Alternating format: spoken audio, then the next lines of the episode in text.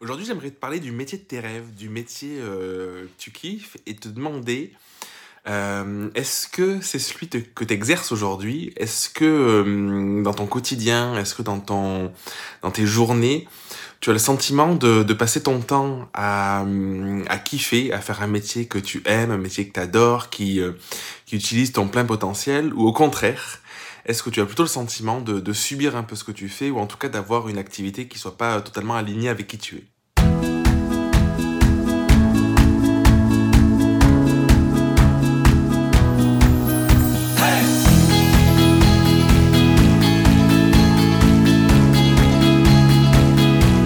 C'est hyper important, d'avoir un métier qui nous nourrit, un métier qui nous corresponde. Souvent, on va s'enfermer euh, dans un schéma un peu classique, un peu standard, où on va, euh, on va se dire bon ben, je choisis un métier. Moi, une, époque, j'étais photographe, par exemple, tu vois. Et, euh, et du coup, on va regarder un petit peu autour de nous de comment il faut le faire. Et du coup, on va se dire bon ben ok, ben un tel il fait comme ça, une telle elle fait comme ça et tout ça, et on va se construire son truc un peu par euh, par similarité avec les autres sur un standard de il faut que ça se passe comme ça. Et euh, en fait, le problème avec ça, c'est que du coup, on a tendance à, hum, à s'enfermer dans un métier, dans, une- fonction, finalement, dans une activité qui, au bout d'un moment, nous nourrit plus. Au bout d'un moment, elle nous, nous nourrit plus parce que elle n'est pas basée sur notre personnalité, sur notre caractère, sur ce qu'on aime faire, sur, euh, sur nos compétences profondes, sur vraiment nos forces, tu vois, ce que j'aime appeler aussi notre singularité. Mais cette activité, elle est juste basée sur euh, ce qu'il faut faire, tu vois ce truc un peu de il faut, euh, je dois, euh, et, euh, et par comparaison, en fait, on va, on va avoir tendance à aller voir ce que font les autres, et puis on va reproduire la même chose. Et, euh, et pour moi, c'est problématique parce que du coup, au bout d'un moment, on va se, fatiguer, on va s'épuiser, et on va, on va trouver moins de sens à ce qu'on fait en réalité. Et, et du coup, je vais me dire peut-être comment on fait pour, pour que ça se produise pas. Mais je pense que ça vaut le coup de se dire, ok, moi, dans ma, dans ma croyance, je me suis toujours dit que en fait, on, pouvait avoir cette singularité, super pouvoir ou ces compétences, et on peut l'utiliser pour plein de métiers différents en réalité. Tu vois, moi ce que je faisais en photographie à l'époque, c'était pas très différent de ce que je fais aujourd'hui, dans le sens où oui c'est différent sur le papier, tu vois, dans la forme. Mais par contre, j'utilisais euh, mes qualités, j'utilisais mes dons de la même manière. Et, euh, et je pense que c'est ça qui est important. Et du coup, ça passe par quoi? Ça passe par être euh, connecté à quelles sont ses forces, quels sont ses, ses pouvoirs, quels sont ses dons. C'est vraiment ce qu'on travaille dans la, dans la Grau Academy. Et, euh, et vraiment pouvoir les, les extraire et les mettre en lumière. Si par exemple tu définis que euh, tu as un super relationnel avec les gens, si tu définis que tu as certaines compétences, par exemple dans un domaine, en, photographie, euh, euh, je sais pas, en, design, peu importe ton truc. Et tout ça, tu vas, tu vas pouvoir le mêler avec aussi tes, tes hobbies, tes loisirs, tes passions. Par exemple, tu peux t'intéresser, je sais pas, moi, à la psychologie. Tu peux t'intéresser aussi euh, au bien-être, au sport, à la santé, à la nutrition, des choses comme ça. En fait, souvent, ce qui va se passer, c'est qu'on va avoir ton activité, tu vois, et on va se dire, on va la cloisonner. Ah ben, moi, je, je fais ce truc-là, et puis à côté, le reste, c'est du loisir, c'est une passion. Tu vois, je m'intéresse à la nutrition, hop, c'est c'est juste une passion. Et en fait, je pense que pour avoir un métier qui a du sens, pour avoir un métier qui soit profondément connecté à qui tu es, c'est important aussi d'intégrer ces choses-là dedans. Et pourquoi ne pas réfléchir à inventer en fait ton activité vraiment en fonction de qui tu es pleinement? C'est-à-dire que si tu t'intéresses, je prends un exemple comme ça, hein, c'est peut-être pas ton cas, pardon. Si tu t'intéresses à la nutrition, ben, ça vaut peut-être le coup que tu, tu intègres pleinement cette part-là dans l'expérience que tu proposes à tes clients. Ça peut être d'une manière ou d'une autre, tu vois, tu peux leur proposer euh, euh, de vivre une expérience euh, sur ce plan-là avant la prestation que tu fais ou pendant la prestation que tu fais, ou tu peux même imaginer c'est quelque chose qui te qui te touche parce que tu as un tout, mais proposer peut-être des, des petits produits ou des choses comme ça ou, ou je, je sais pas en fait tu vois c'est tout est imaginable euh, dans ce domaine-là à tes clients parce qu'il y a de fortes chances que si toi euh, c'est quelque chose dans ton caractère, dans ta personnalité qui te parle et qui te plaît, que d'autres personnes puissent euh, s'intéresser à ça.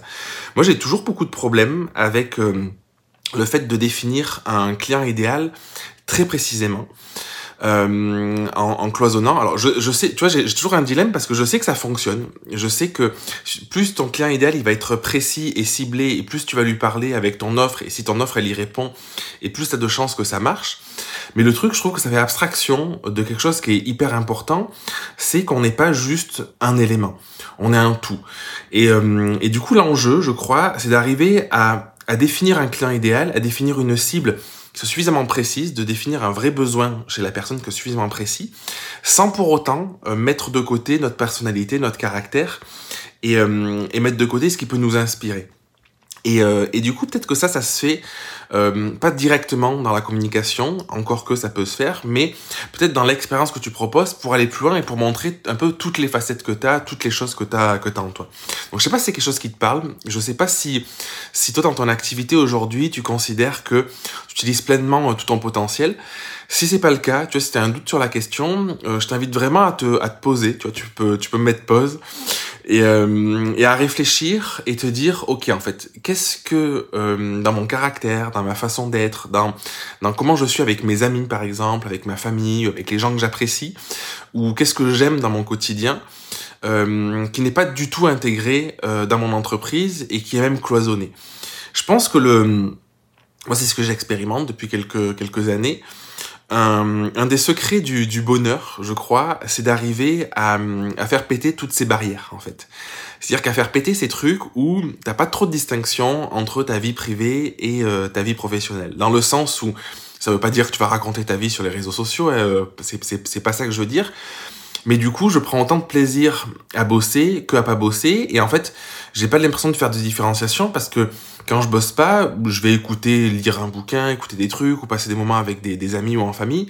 Et du coup, ça va alimenter l'autre part, c'est-à-dire le, business. Et inversement, le fait d'avoir un business dans lequel je suis épanoui, le fait de, m'éclater, bah là, faire cette, cet enregistrement-là ou à, à, coacher dans la graou, à créer le contenu pour les ateliers, tout ça, bah du coup, ça, ça, ça me rend bien et ça participe, ça contribue à ce que quand je sois avec mes enfants, avec Elodie, on puisse se sentir bien et on puisse être dans cette forme d'équilibre.